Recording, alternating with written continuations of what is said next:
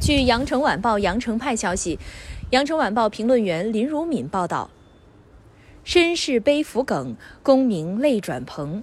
虎年春节即将到来之际，悲情译者金小雨迎来了喜讯，他被推荐加入浙江省翻译协会。对于金小雨来说，这可以说是最好的新年礼物。加入翻译协会是一份荣誉，更是一份鼓励。还意味着可以和翻译界的同道有更多交流机会，而对于其父金信勇而言，同样意义重大。他称这是自己最挂心的事。这一对时乖命简的父子，其内心的苦涩和皱褶，大概会因此得到一定程度的抹平。金小雨的不幸遭遇，因为媒体的报道而广为人知。六岁时因意外失去一只眼睛。而后罹患双向情感障碍症，在精神病院和图书馆的辗转流离中，成为一名出色的译者。人们虚息于命运加诸其身上的苦难，又钦佩其自强不息的毅力和成就。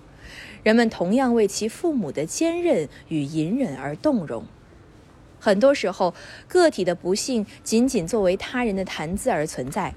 这并不意味着人性普遍冷血，只是个人有个人的生活，每个人都在生活的重压下气喘吁吁。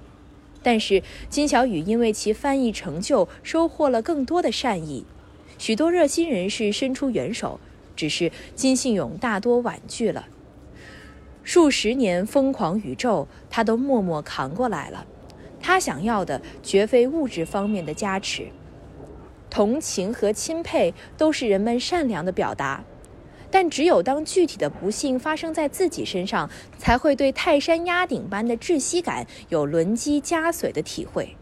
倘若我们从这个层面上做一些寻思，我们当会更加理解金信勇如今佝偻的背，故事岁月催人老的自然规律，大概还因为背负了太多生命中不能承受之重。